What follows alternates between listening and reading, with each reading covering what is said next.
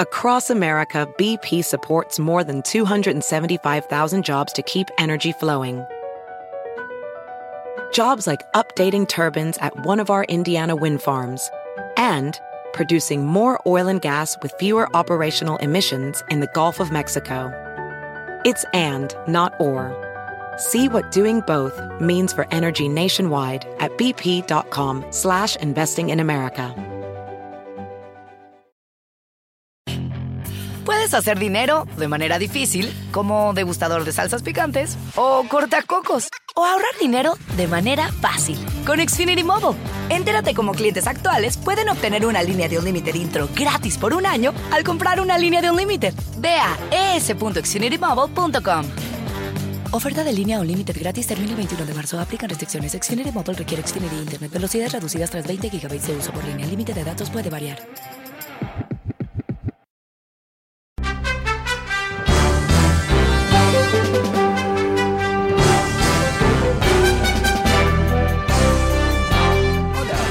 Soy Fernando Espuelas desde Washington. Muy buenas tardes. Gracias por acompañarme. Eh, estamos viendo lo que es esta divertida guerra civil entre republicanos que hoy, uh, bueno, estamos en un nuevo capítulo muy uh, picante del tema, en donde eh, esta mañana Mitch McConnell, líder de los republicanos aquí en Washington después del exilio de Donald Trump, eh, escribe una, eh, un editorial, una nota en el Washington, ah, perdón, en el, Wall Street Journal, donde dice básicamente una vez más, explica que basado en su conocimiento de las reglas del Senado, etcétera, etcétera, etcétera, por eso no lo pudo encontrar culpable a Trump, pero es, es culpable. Básicamente repitiendo uh, el mensaje que dio el sábado pasado después de la votación, en donde él y otros 43 republicanos salvaron a Trump.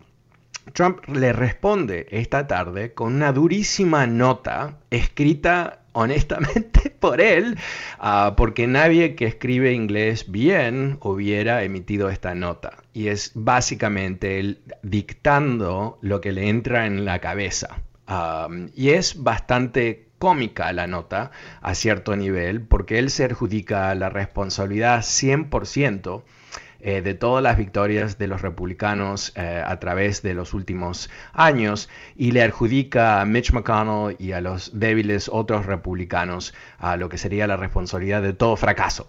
¿no? Que no nos debe sorprender, uh, pero eh, creo que es demostrativo ¿no? del costo que ya los republicanos están pagando por haber salvado a Trump porque él aquí no solamente se da el lujo de insultar al líder de los republicanos en Washington, sino que eh, también dice que él va a desafiar a cualquier republicano en el futuro que no respalde su agenda.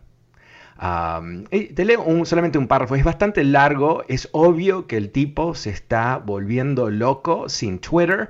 Um, eh, suena como una serie de tweets, ¿no? Eh, entonces e, es interesante simplemente al nivel de psicología de un tipo humillado y, y castigado, pero al mismo tiempo, ¿no? Que eh, nunca se va a rendir, no es su personalidad. Inclusive si tiene que destruir el Partido Republicano, lo va a hacer. ¿No? Algo que eh, si tú has escuchado este programa o lees mi newsletter, tú sabes que lo he dicho varias veces, que aquí eh, los republicanos que piensan que, que, están siendo leales a algún ideal republicano, eh, realmente están soñando, están uh, completamente viviendo un, una fantasía, porque lo que realmente estaban haciendo es entregándose al poder del gran señor Donald Trump. Te leo un párrafo, es, es, casi cómico, ¿no? critica a, a, a, a, Mitch McConnell, pero después la, segunda parte es interesante también por la amenaza.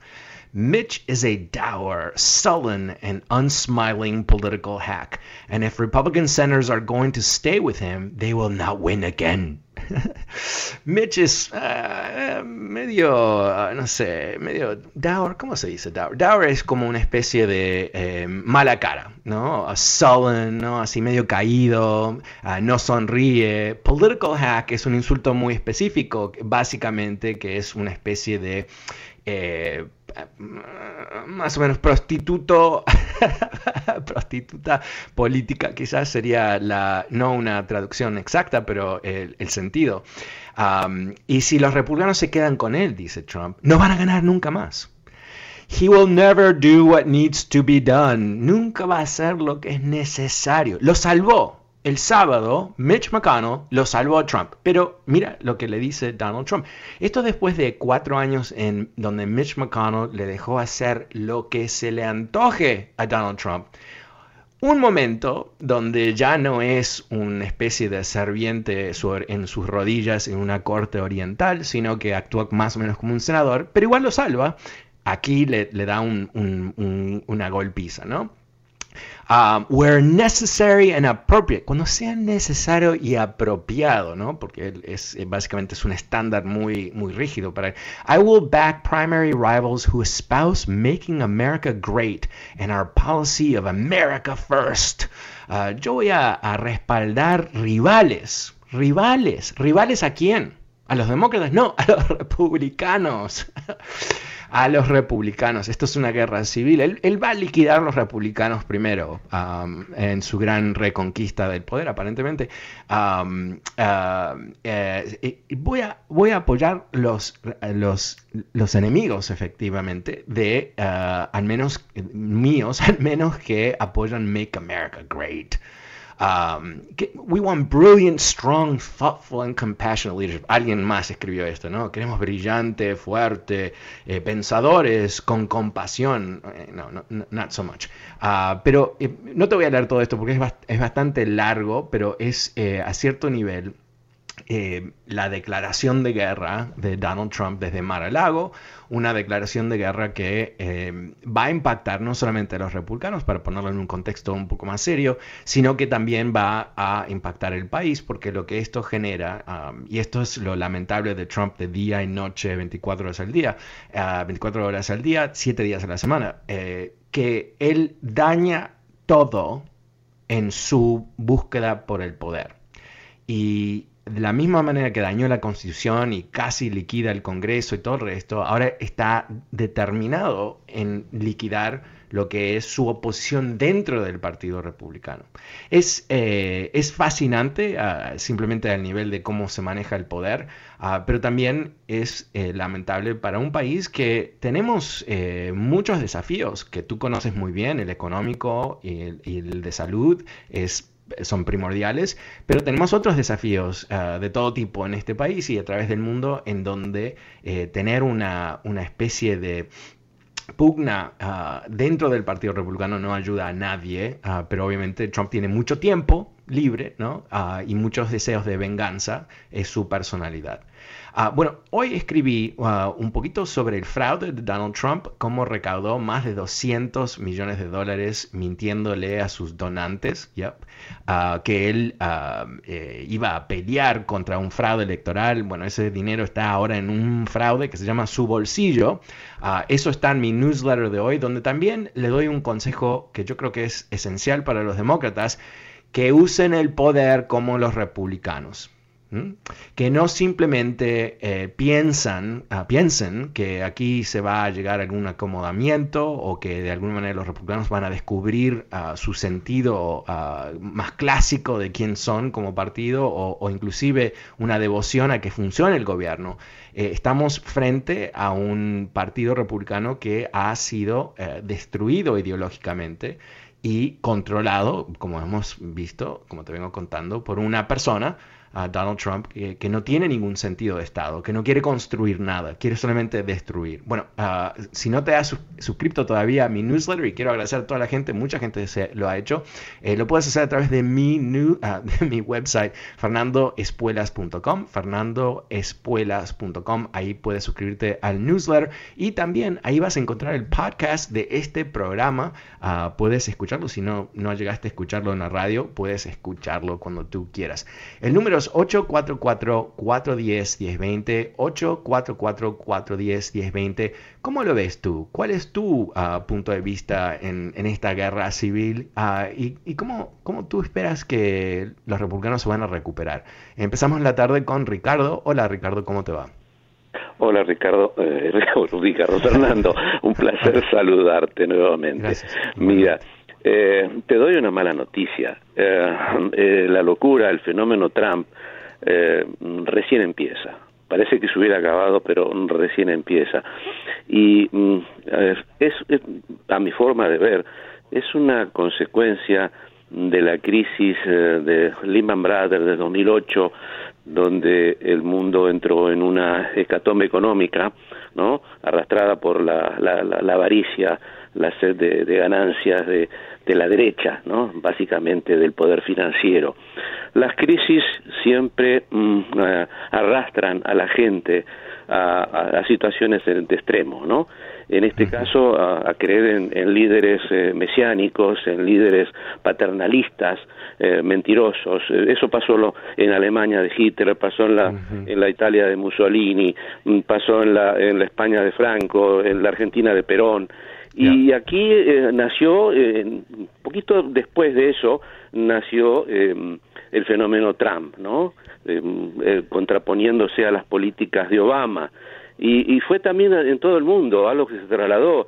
Eh, mm, así nació Bolsonaro en Brasil, eh, pero Ricardo, te, voy a interrumpir un poquito porque yo creo que, que eh, aquí hay una, una fórmula única, o, o, por lo menos particular, obviamente, Estados Unidos, que tiene que ver con el supremacismo blanco. Eh, porque esto no es simplemente un fenómeno del populismo, ah, este es un fenómeno del populismo de la extrema derecha y aunque tiene mucho de las, eh, ah, bueno, se puede identificar también con cosas que hizo Hugo Chávez en la izquierda y todo el resto, en realidad ah, lo que sí realmente se potenció aquí fue la personalidad de Trump, que estaba dispuesto por primera vez en la historia, bueno, desde ciertamente desde hace 100 años por lo menos, un presidente de Estados Unidos que le dio respaldo moral a los supremacistas blancos en este país. Y ese, eh, esa fórmula tan tóxica, ese veneno, ¿no? que como tú dices, muy bien acertado, que, que fue parte de reacción a tener un presidente negro, es lo que Trump ha podido potenciar Ah, de una forma no esperada. Porque recordemos, eh, con republicanos como presidentes o demócratas, el racismo abierto eh, en la calle ah, era algo que ya no se aceptaba en este país. Y ahora tenemos, lamentablemente, depende de dónde tú estás, eh, ojo, porque, bueno, sabemos que ha habido una explosión de ataques raciales a través de este país. los casos más notables en últimos tiempos han sido viejitos ah, de descendencia asiática atacados en el norte de California, porque Trump eh, vendió esta idea que, era ah, el virus es chino, o sea, como que si fuese del Partido Comunista de China, una estupidez. Pero en fin, es, eso es lo que tenemos aquí. y yo creo que para nuestra comunidad en particular, que hay un grupo de nosotros que vive en Babi, honestamente, que vive en, una versión de otra galaxia en donde no se dan cuenta las cosas. Eh, para algunos de ellos quizás no tienen la percepción de que cuando se despierta el monstruo del supremacismo blanco, eh, no, protege a nadie, al menos que tú eres blanco dentro de la definición de lo que es blanco muy ah, escueta ah, de esta gente.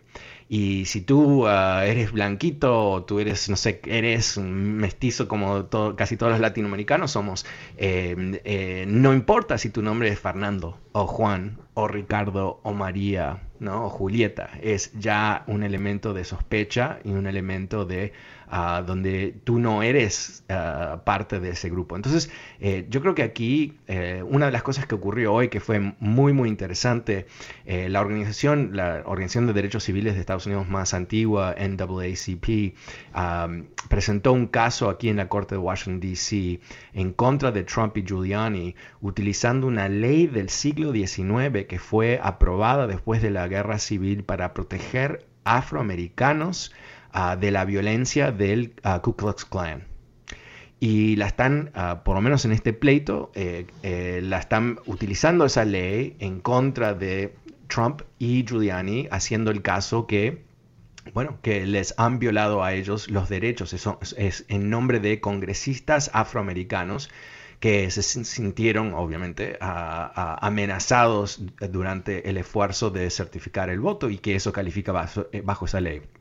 Ahora, em, ¿por qué creo que esto es significativo? No sé, no soy abogado, no sé medir qué, qué probabilidad tiene de éxito o no, pero es probable que pueda avanzar a, cierto punto, si no ganar, quizás, no sé, en donde ese proceso de, descubrimiento, discovery, ¿no? en un pleito, donde eh, tú pides al otro lado, a, la oposición, en este caso a Trump, que presente los documentos ah, relacionados a el evento del 6 de enero que llevó a la violencia en el Capitolio. Entonces, más allá de lo que pueden hacer ah, eh, entes eh, legales de Estados Unidos, como el FBI y todo el resto, en, su investigación, existe esta vía a través de, las cortes civiles en donde se puede quizás eh, encontrar más y más información sobre lo que ocurrió. Eso también se conecta, no directamente, pero es parte de lo que creo que va a ser un movimiento importante hacia el futuro, que es que Nancy Pelosi anunció la formación de un ah, comité independiente de investigación ah, al estilo del ah, comité que fue formado después del 11 de septiembre. Un, conjunto de expertos, no sé quién todavía, no sé cuál es su, conocimiento exactamente, pero eh, expertos no eh, partidarios, ¿no? gente eh, supuestamente eminencias en seguridad nacional, me imagino, y todo el resto, que van a hacer una investigación exhaustiva de lo que ocurrió. Y yo creo que no sé en qué fecha, no quiero ponerle una fecha artificial porque estoy adivinando, pero yo creo que vamos a llegar a un punto, seis meses, doce meses, dos años sin duda, antes de las próximas elecciones, me imagino, en donde vamos a saber exactamente qué es lo que ocurrió y quiénes son los responsables y más allá de adjudicarles responsabilidades penales, ah, yo creo que va a haber todo tipo de responsabilidad civil ¿no? Em, em, yo he comentado, eh, te he comentado en otras ocasiones que em, personas familiares de los que murieron en la toma del Capitolio, yo creo que tienen por lo menos un caso conceptual de ah, hacer un pleito contra Trump y toda la gente que habló sobre el escenario de, ese, de esa incitación. Ah, recordemos que lo que el Senado hizo es eh, el estándar para que el Senado lo encuentre a Trump culpable era dos tercios del Senado pero una mayoría lo encontró culpable. 57 de los 100 senadores, una mayoría. Entonces, eh, eso es una señal clarísima a todo tipo de procurador a través de este país, ah, que obviamente tiene causa ¿no? para investigar a Trump, que lo investiguen lo que dijo Mitch McConnell en su discurso del sábado, ¿no? que, que, Trump sigue y tiene toda responsabilidad como cualquier otro ciudadano en Estados Unidos. O sea, fue básicamente pintarle un blanco en la espalda a Trump y decirle, procuradores, lancen sus flechas porque él es el culpable. Y por supuesto, eh, el récord ah, de los discursos que dio a Mitch McConnell, no solamente el sábado, pero antes del juicio y lo que escribe hoy en el Wall Street Journal que te comenté en el comienzo del programa, esas cosas eh, son parte del, mosaico de evidencias que se, están armando, que eventualmente nos van a dar no solamente las indicaciones de quién hizo qué, pero también que desde el lado de los senadores sabían que estaban bajo ataques, del lado del vicepresidente lo sabían también, y que estas cosas en el momento, aunque no llegó al estándar de dos tercios del Senado, sí llegó a una mayoría bipartidaria que, que mostraba que efectivamente lo que había hecho Trump eh, es algo que ah, realmente ah, ah, no se tolera, no se puede tolerar. En fin, esa es la idea. Eh, cuando vuelva, eh, te quiero contar algo, lo compartí en mi newsletter de hoy, pero un historiador que estudia Roma, que creó una conexión entre lo que fue una pandemia en tiempos romanos y los problemas de Roma y cómo eso ah, realmente es una potencial ah, luz roja para nosotros que tenemos que entender. Pero vamos a hacer lo siguiente, vamos a ir a una pequeñísima pausa, no te vayas porque vuelvo enseguida, el número es 844 410 1020, soy Fernando Espuelas desde Washington y ya vuelvo.